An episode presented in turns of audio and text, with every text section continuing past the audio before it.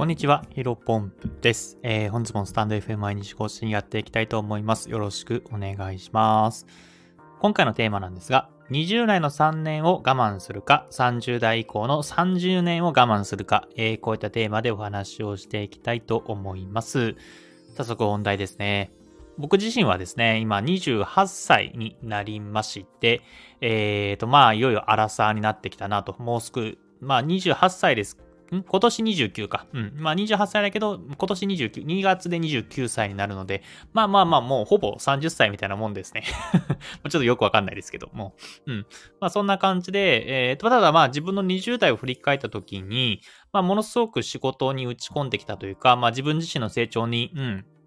結構な期間通してきたんじゃないかなと思っています。まあ、振り返るとですね、まあ、最初ね、21歳、22歳か、新卒で、えー、不動産会社に入って、まあ、その時もね、それなりにやってたんですけども、まあ、やっぱり一番僕の中で転機になったのは、えー、2021年の1月、2月かな。あそこら辺でプログラミングとブログを始めて、そこからね、もう本当に一日も休まず、えー、何かしらこういった音声配信とか、えー、ブログ、プログラミング、あとは SNS の運用とか、まあ、いろんなね、右翼ありましたけども、まあ、の自分自身の、えー、自分が、まあ、ヒロポンプとして生きていくというか、まあ、なんだろうな、最終的なインフルエンサーとか、あとは、まあ、えー、いろんなクライアントさんにね、お仕事を発注してもらえるように、自分のビジネススキルっていうのを高めてきたんですけども、まあ、さっき言った2021年1月からやっているので、ちょうど今2年、えー、半は経って2年9ヶ月ぐらいかな。立っているような形になっています。で、ようやくね、まあ最近ね、あの、クランさん新しいお仕事もいただいたりとかしていて、うん、まあまあ、もちろんまだまだではあるんですけども、まあようやくこの2年間ちょっと、うん、2年半ぐらいの努力が、えー、ようやく身についてきたなというふうに思っています。まあなので、もし今のクライアントさんとお仕事がね、全部まあ、パーなって、うん、何かしら全部のね、えー、仕事が打ち切りになったとしても、まあ、新しくマクダンさん見つけたりとか、まあ、転職とかして、うん、なんかクイップ、クイッぱぐれることは、えー、ないんじゃないかなっていうふうに思いました。まあこれがね、やっぱ22、3とか4、5ぐらいだと、うーん、なんかね、別にどこ行っても強スキル、スキルは身についてないし、今の会社がもし仮にクビになったら、えー、路頭に迷うなと思っていたんですけども、まあやっぱりここら辺の3年間、20代の3年間っていうのはもうほぼね、えー、ビジネスとかいうか自分の成長に全振りをしたおかげで、まあこれから30代になると思いますけども、まあまあまあ、うん、全然有意義な人生というか、まあそれなりにね、えっ、と、ありがたいことことに、まあ年収とかも高く、えー、生きていけるんじゃないか、それなりにね、生きていけるんじゃないかなというふうに思っています。まあ、とはいえ、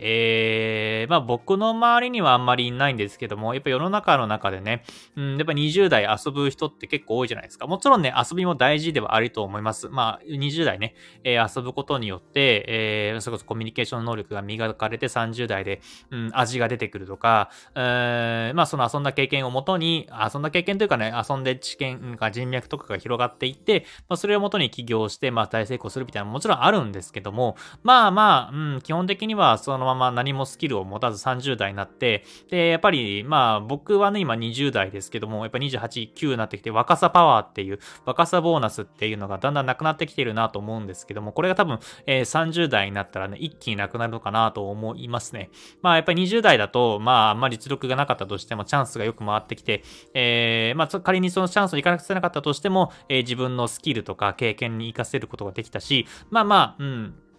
そのチャンスを振ってくれるね、例えば経営者とか上司とかっていうともまあ20代だしなっていうところで多めに見てくれたと思うんですけども、やっぱり30代以降はね、えー、実力勝負になってくるのかなというふうに思いますね。だからこそチャンスもなかなかもちろん回ってこないし、うん、まあ、うんと、実力ある人にしか回ってこなくなるのかなと。だからこそ、うん、自分自身のスキルを高めないと、あ高める機会とかきっかけがないと、ずっとね、えー、目の前の仕事だけをやっていて、うん、自分自身の成長も何何もできなかったら、まあ30代、40代っていうのは、もう本当に苦しくなるのかな。それこそ最近はね、日本って、えー、貧しくなっているっていうふうに言われていて、平均年収も差が、あが、平均が横ばいか、横ばいで続いているにもかかわらず、増税とか物価高で、えー、どんどんどんどん苦しくなっていく。この前、1ドル、えー、150円とか行きましたよね。もうやばいですよね。うん、まあ iPhone の価格とかも、えー、めちゃめちゃ上がってきていて、あの、同じ給料なのに物の価格が上がってるから、どんどんどんどん貧乏になっていく増税もしているしね。えー、っていうところでもっともっと僕らの生活っていうのは厳しくなっていくのかなと。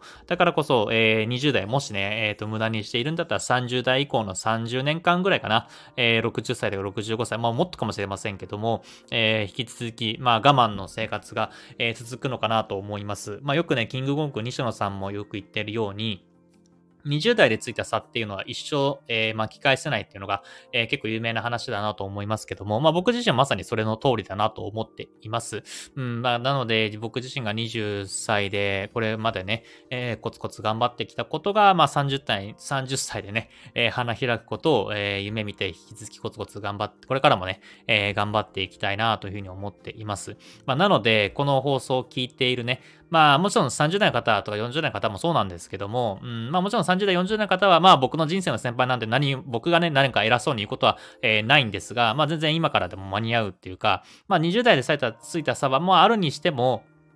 うん、まあ、それなりに人生が今、今日がね、人生一番若いから、今日から始めれば全然巻き返せる。まあ僕のね、えー、知り合いというかコミュニティの中でも40歳から、まあプログラミングを勉強して、えー、転職したとか、フリーランスエンジニアになったとかっていう方もたくさんいらっしゃいますので、その20代、まあ30代、40代の方は僕はね、えー、とにかく行くことはないと思いますけども、あのー、全然、いや、今からでも間に合うかなというふうに思います。で、20代の人ね、もし聞いてたらですね、ぜひね、あの、今日から、何かしらチャレンジしてほしいななというふうに思います。うん、あの、本当にね、えっ、ー、と、やっぱり20代、僕も今20代ですけども、さっき言った、えー、若さボーナスっていうのがね、本当にね、なくなるんですよね。なくなるんですよね。とか僕も、まあ、まだ、あの実際に体験したわけじゃないですけども、まあ、やっぱり、うん、経営者とか、あの、僕自身ね、今、クライアントさんで、まあ、結構、なんだろうかな、えー、こういった風にビジネスやっていくとか、うんって考えたときに、やっぱ若手にチャンスを振られる回数、あの、経営者の方とかね、結構よくさ、あの、一緒にさせてもらっていますけども、やっぱり若手にチャンスを振るっていうのは、やっぱりなかなかない、あ、ん、若、